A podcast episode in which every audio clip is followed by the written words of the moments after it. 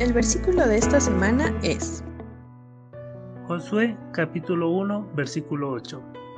Nunca se apartará de tu boca este libro de la ley, sino que de día y de noche meditarás en él, para que guardes y hagas conforme a todo lo que en él esté escrito, porque entonces harás prosperar tu camino y todo te saldrá bien. Josué capítulo 1 versículo 8.